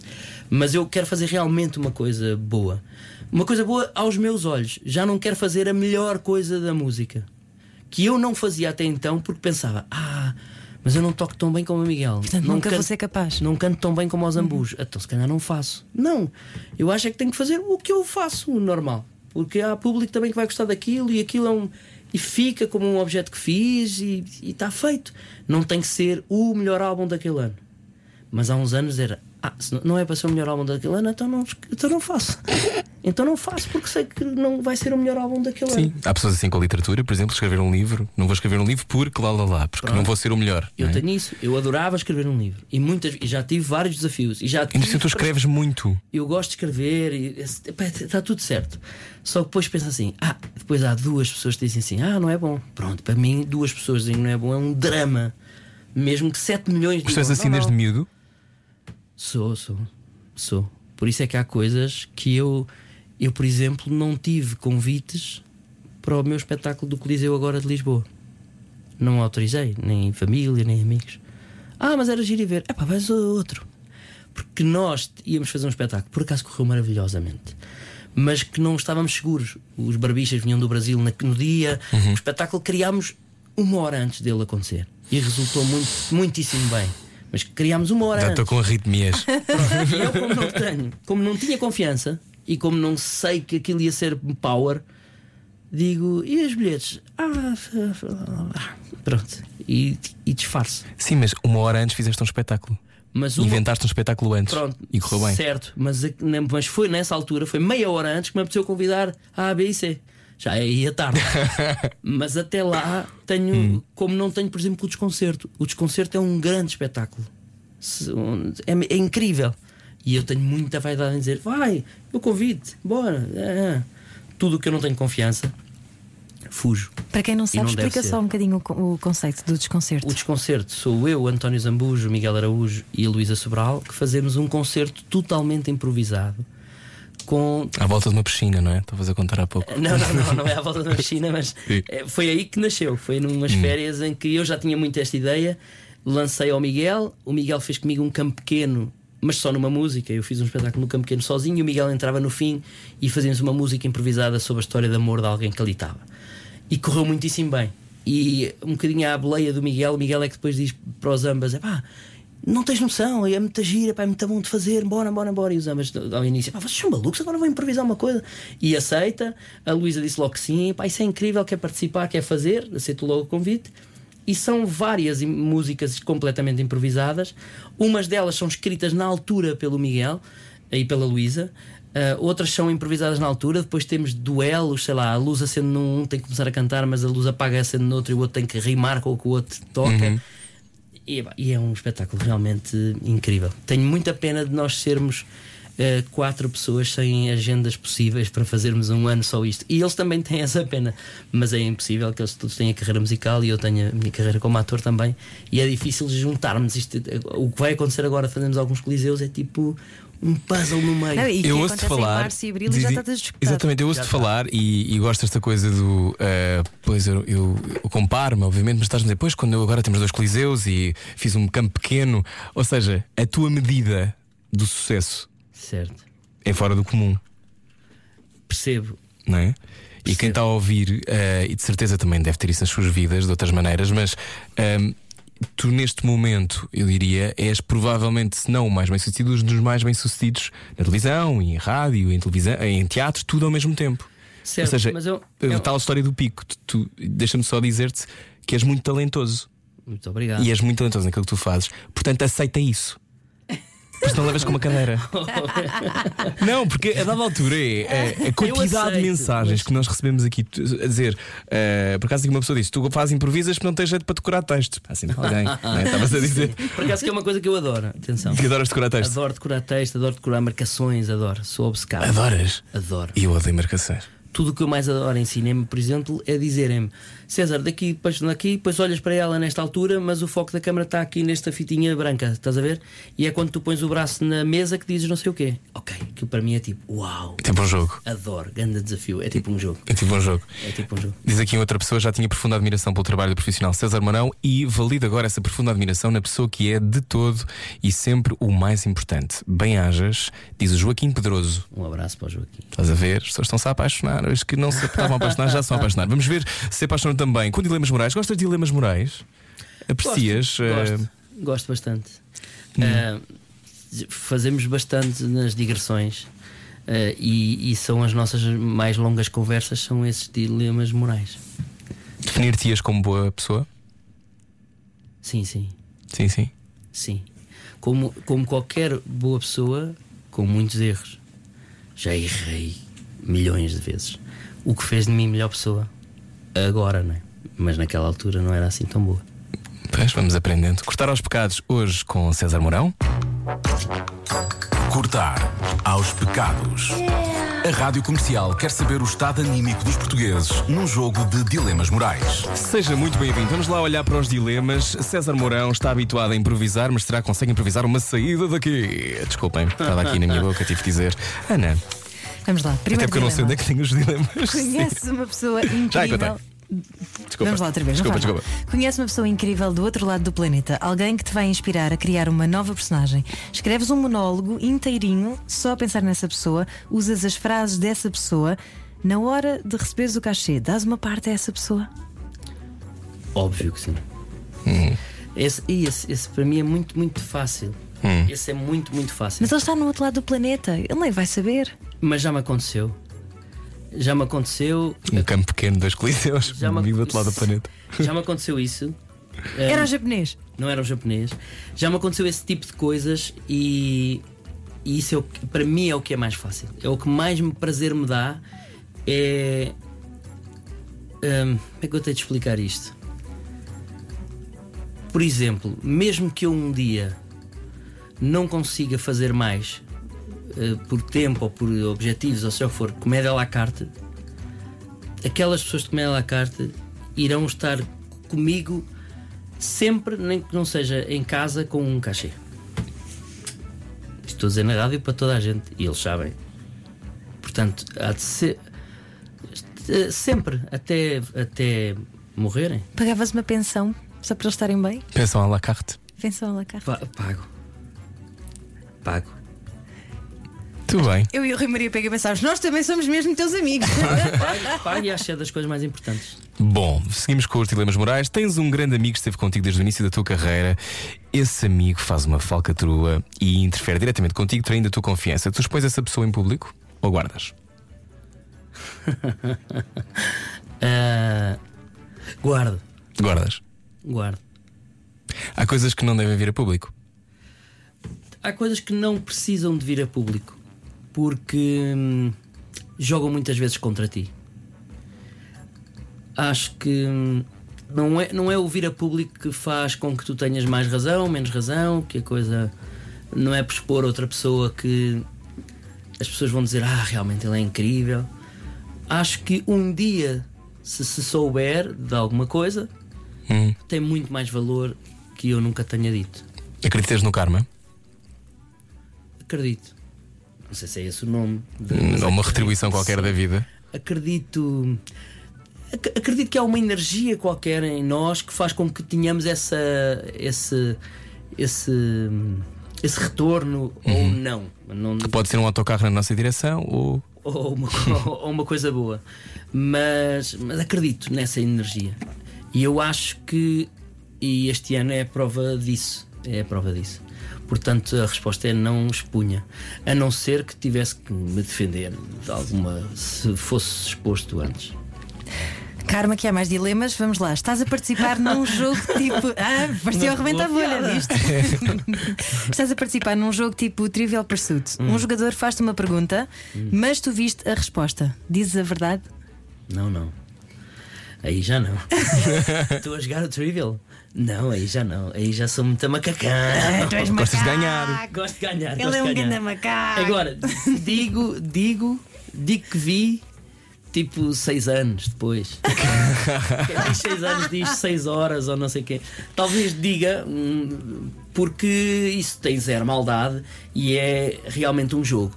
E eu num jogo, seja ele qual for, hum, é impressionante a forma como eu quero ganhar. É Aliás, impressionante. queres contar-nos porque é que há um autor do Frederico Pombares ali? É, é Quero aqui é no contar. não é? Não, é na 5 de outubro. É na 5 de outubro, melhor Ah, ainda. ninguém vê. Que ainda é pior ainda. é na 5 de outubro. Foi exatamente um jogo. Ah, nós começámos a jogar ao, ao FIFA, o jogo de futebol da PlayStation. Começámos a jogar ah, só por diversão, para passar tempo, porque estávamos a fazer o Terra Nossa, em algumas terras onde não havia nada para fazer. E como se eu tive a ideia um bocadinho de usar aquilo a nosso favor, para ver o que é que saía, em termos até de redes sociais e de buzz e etc. Para experimentar uma técnica de marketing. E assim foi. Uh, nós dissemos, vamos fazer um torneio. E aquilo começou muito suavemente e muito naturalmente. O Frederico Pombares, que escreve comigo o programa, ia partilhando algumas coisas, eu nem partilhava sempre, partilhava no fim e tal. Sei dizer que eu depois comecei a ter uma grande vantagem dele e as pessoas, e bem, como têm apenas mais fracos e começou tudo a apoiar o Pombares, vai Pombares, vai Pombares. O certo é que ele depois igualou e quando igualou, estávamos no último dia de gravação de Terra Nossa e dissemos hoje tem que ficar decidido e tínhamos decidido um castigo entre nós, porque ele tinha que aceitar, eu também tinha que aceitar e, e decidimos que era um outdoor na 5 de outubro, gigantesco, 8x3, com a cara a assumir que joga pior. E decidimos que sim, ok, então quem ganhar paga ao outro essa humilhação. Isso tem muita graça. Com muitas aspas. Mas sabes, ficaste tu a perder, tu é que pagaste. Eu é que paguei. Não, Mas dá porque- imenso prazer. Imenso prazer. Eu percebo Passar isso. ali, ainda por cima Adorava fazer isso ao tipo vossa cena ou alguém. Escarrapachado. No Marcas de Pombal. todos os dias, é Adorava. impressionante. Eu olho para tu aquilo- passas todos os dias. Todos os dias. Todos os dias para ir para casa eu passo ali. E pensas, isto tem muita piada. Então eu passo e é inevitável que eu não olhe e não diga assim, ah, e o meu pombares ali com a fronha. Ele está com um ar tristíssimo. Tá, Tá. ainda por cima, quando fomos fotografar, ele fez várias fotos e algumas assim com umas carinhas tipo, hum, tipo galã. E eu disse: Não, o que é isso? Nem pensar. E ele diz-me: É pá, não. Aí a amigo diz: Mas espera aí, mas essa aí estou péssimo. Isso aí era só para experimentar. Pois, e é essa que vai. Não é o, não é o galã da sobrancelha levantada, esquece. E ele depois concordou, obviamente que isto é, é tudo com ele a concordar. E pusemos esse outdoor. Queremos continuar com isto e queremos crescer com os castigos a um. a, sei lá, alucinadamente. Queremos fazer. Não sei onde é que Mas eu também parar. pode ser castigado no meio desta história. Posso, posso, mas eu estou com muita basófia que não, vou, que não vai acontecer, por isso é que eu estou. Não, não, queremos crescer com os castigos no dia que for eu, que muito provavelmente é já no próximo. Posso te dizer. Qual era o pior outra- castigo? Para mim? Sim. Ah, epá, não te sei dizer. Podes também não verbalizar para não dar ideias. Mas já não é? pensaram em mais algum castigo? Já pensámos. Então diz algo. Já pensámos. Eu tenho uma ideia que ainda não partilhei com o Frederico, mas vou partilhar agora em primeira mão. Olha o olhar de malícia. Eu gostava de ter o Fred. Fred? Vocês vão se rir muito, o Frederico Pombares. Ok. deitado numa mesa com sushi por cima. Body sushi. Body sushi e eu chamar amigos para comermos e ele sempre lá deitado. E tudo, e tudo filmado. E nós fazemos um jantar, ele não pode comer absolutamente nada. E nós fazemos um body sushi com ele. Mas vão ser Mas mais. será que queres ao mesmo tempo que isso Assim aconteça? torce- Um plásticozinho, por com um ti. plásticozinho por cima. E, mas já temos outras, sei lá, at- atravessar uma rua da Índia a pé, com Ai, motas e carros. Vem? Gostávamos muito de chegar aqui. Este é o patamar. Essa malícia é, é- faz-te rir ou não? Eu, eu rio muito com essa pequena malícia. Que é Faz. tramar um amigo, mas não tramá-lo, não é? É, tipo, brincar com ele. E É as do pessoas são assim. diverte. Eu acho que, por exemplo, há velhinhas muito assim. A minha avó é assim. A minha avó também. É. A minha Destas avó pequenas malícias. Cose os pijamas de todas as visitas lá em casa. Portanto, imagina, o meu marido. Era namorado, ia lá passar uns dias a casa. Ah. Ele ia se deitar, tinha os lençóis cozidos, o pijama dele cozido, e depois ouvias alguém. Era. Era a minha avó, sim, sim. Era e é, felizmente. Eu, eu, ah, felizmente, eu adoro esse tipo de coisas e satisfaz-me imenso fazer essas macacadas. E com pessoas como o Frederico, então ainda mais, porque ele eh, aceita, eh, deixa-se levar, joga o jogo, mas sempre com aquele ar de epá, não me faças isto, faço, faço. Último dilema. Vamos a isso. Fazes check-in num hotel luxuoso e descobres uma caneta muito, muito cara junto ao telefone. No teu quarto. A caneta tem uma inscrição com um nome, tu avisas a gerência ou ficas com a caneta. Aviso a gerência. Primeiro tem um nome, não é? E eu não posso- Imaginando que não tinha um nome. Ah, e ainda quem está a adulterar tudo, quem é? Sim, sou eu. Este jogo é feito para mim. Ahm, se não tivesse nome. Se não tivesse nome, Uma Montblanc muito bonita, pá. Para assinar os cheques da empresa. Para aí uns 4 mil euros vale esta é que caneta. eu, eu gosto de ser sincero nestes jogos, atenção. Não gosto de dizer logo, ai não, não, porque não senhora não se faz. Estou a pensar exatamente o que é que eu faria. Para quem só chegou agora, estamos a jogar ao Cortar aos Pecados com César Mourão. Eu acho que hum, dependia de muita coisa. Se, se eu estou na Roménia e isso acontece, eu fico com a caneta. A probabilidade de cortarem uma mão também é altíssima. Altíssima, mas, Sim. mas ficava. Sim. Porquê a Roménia? Sei lá, porque é um país longe. estrangeiro, não sei, não sei a pessoa que lá foi, não vou estar agora a dizer ao senhor, vou dizer ao senhor da recepção, ele vai ficar com a caneta, vai ficar ele, fico eu. Pronto. Eu- O mais honesto possível. Uhum. Se fosse em Portugal, num hotel, no Porto, no Algarve, diria sempre, porque o senhor mais tarde, volta. mais tarde ou mais cedo queixa-se, ah, mas nesse quarto ficou o César Mourão. É muito, muito chato. O meu dever, obviamente, era dizer. Se tivesse o nome, diria imediatamente. Se não tivesse o nome, também diria. Mesmo correndo o risco que o senhor ficasse com a caneta, ou não sei, mas jamais ficaria. Agora, na Suazilândia, ficava eu. Bom, foi o Cortar aos Pecados com César Mourão. Eu acho que ah, tu és boa pessoa, César. Sou sa- É o verdito. Vamos ter que pôr um autor agora. Sim. Sim, nós somos muito pecados. maus nisto. tentei dizer toda A a, Rádio verdade. Comercial mesmo quer saber o estado anímico dos portugueses num jogo de dilemas morais. César Mourão, dia 5 de dezembro. eh, dia 5 de dezembro, que é já quinta-feira. Estás eh, no Porto, não é? Estou no Porto, quinta-feira. Uh, de quinta a domingo, durante três semanas. Ou seja, de 5 a 21. 21. Gostas de estar em digressão? Uh, gosto. Digressão. Uh, o Porto para nós já não é digressão. É residência. É, porque fazemos em dezembro no Porto há muitos, muitos anos e este espetáculo então ainda mais, porque é um espetáculo que não. Normalmente o Porto leva com os espetáculos que já estrearam em Lisboa. Nós este ano decidimos fazer o contrário. Este espetáculo não estreou em Lisboa, não vai a Ah. Lisboa e só vai ser feito no Porto. Vai estrear no Porto e vai só ser feito no Porto, nem sequer vem em Lisboa. É assim? É assim. Que é para as pessoas de Lisboa dizerem aquilo que a malta do Porto costuma dizer, não é? Então Ah, é então Lisboa. em Lisboa, sim. É, o Porto normalmente leva sempre com esse embrulho e agora decidimos que hum, fazer um espetáculo para eles. Portanto, para nós já é residência o Porto, respondendo à tua pergunta. Digressão. Gosto de fazer. hum, gosto de fazer por várias razões. Embora seja muito cansativo, é, é complicado. Mas gosto de fazer por várias razões. Primeiro, porque o convívio entre nós. É, estar em digressão é, é espe- espetacular. O hotel, todos nós juntos, é dali É uma sai- visita de estudo. é quase uma visita de estudo, é dali que saem muitas ideias para o ano que vem fazermos, é dali que saem muitas ideias para depois, duas horas depois no palco, estarmos a fazer e são privates jokes que depois já não são porque embrulhamos de uma maneira que o público percebe, eh, etc. Muitas vezes contamos ao público o que é que aconteceu no Hotel X ou não sei o quê, e isso, e, é, e é realmente um. É quase team building.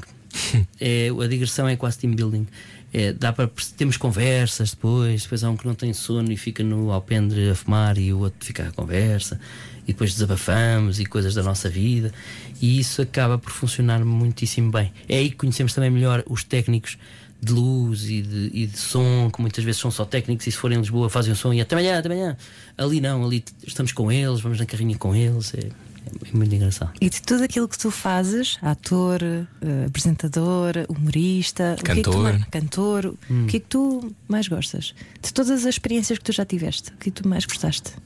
É quase perguntar se, se gostas do pai ou da mãe, mas eu gosto, eh, eu gosto muito de tocar e cantar, porque talvez seja o que eu faço menos vezes. Mas adoro fazer cinema, adoro fazer cinema. É muito difícil fazer em Portugal por variedíssimas razões, budgets, eh, tudo e mais alguma coisa. Mas gosto muito de fazer cinema, mas acho que é o teatro. O teatro e a, e a plateia cheia e vermos as pessoas a comprar e a esgotar salas em 24 horas, isso é realmente incrível. Não é que televisão não tenha esse efeito, mas nós não temos essa noção quem está do outro lado. Claro que depois um programa meu ultrapassa um milhão de espectadores, tu ficas um milhão de espectadores, mas aquilo não é bem, não sei medir aquilo. Os meus olhos não sabem medir aquilo. Aquilo tem um audímetro, tem. Mas os meus olhos não veem aquilo. Eu não vejo um milhão à minha frente e digo: olha, está ali o senhor José. Não sei. No palco, não. No palco, aqueles mil do Sá da Bandeira são o meu milhão e não sei o quê. E tu percebes que as pessoas realmente ainda compram um espetáculo teu. Sem... É porque é muito. Comprar um espetáculo teu envolve muita coisa. Envolve Tens de comprar. ou compras online, pronto, mas se não compras online, vais ter que comprar, vais programar com pessoas para comprar, vais deixar os teus filhos com alguém, vais combinar um jantar, vais apanhar trânsito, É um vais ato apanhar apaixonado. chuva, sim. Dá trabalho. Vais ver um espetáculo trabalho e voltas ir. para casa e vais buscar o miúdo não sei aonde, a avó e papapá, papapá, papapá, até dormires. Portanto, aquilo está cheio, é realmente alguém que gosta muito de nós e essa noção que temos que ter. E já agora, eh, estamos quase a fechar, mas eh, fizeste um post no Dia Mundial da Televisão. A tua foto era. Estavas num barco Ah, e, e disseste que a maior parte do tempo remaste contra a maré e Certo. que em televisão nunca nada está ganho. Valeu a pena este tempo todo de espera até chegares aqui? valeu e continua a valer, mas, mas eu acho que não há forma de fazer televisão que não a a esta. Umas vezes remar contra a maré, outras vezes estarmos um bocadinho a favor da maré. Porque a televisão é termos a noção. A televisão, como, como eu trabalho, num canal eh, generalista, eu tenho que ter noção quem é que aquele, aquele canal quer atingir para quem é que trabalha e eu ou quero ou não quero. eh, Não é estar- sobre ti, não é? sobre mim.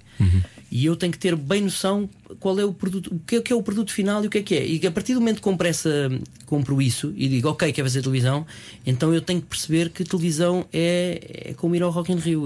Há- temos que apanhar poeira. Não há como chegar a casa limpinho e dizer, olha que giro, fiz televisão, estou aqui impecável. Não há como, não há forma. Há que, temos que apanhar poeira, tem que ser mais difícil, temos que fazer coisas que não adoramos, algumas delas, para depois chegarmos às que adoramos e conquistarmos ali um, um, um lugar onde que é muito rápido. Eu digo isso várias vezes e continuo a sentir isso. Eu estou sempre em late checkout, acho eu. Eu tenho sempre a mala pronta, com a repinha do dia só para vestir naquele dia, mas assim que o senhor da recepção, olha, está aqui um casal de, de alemães, ah, estou a descer.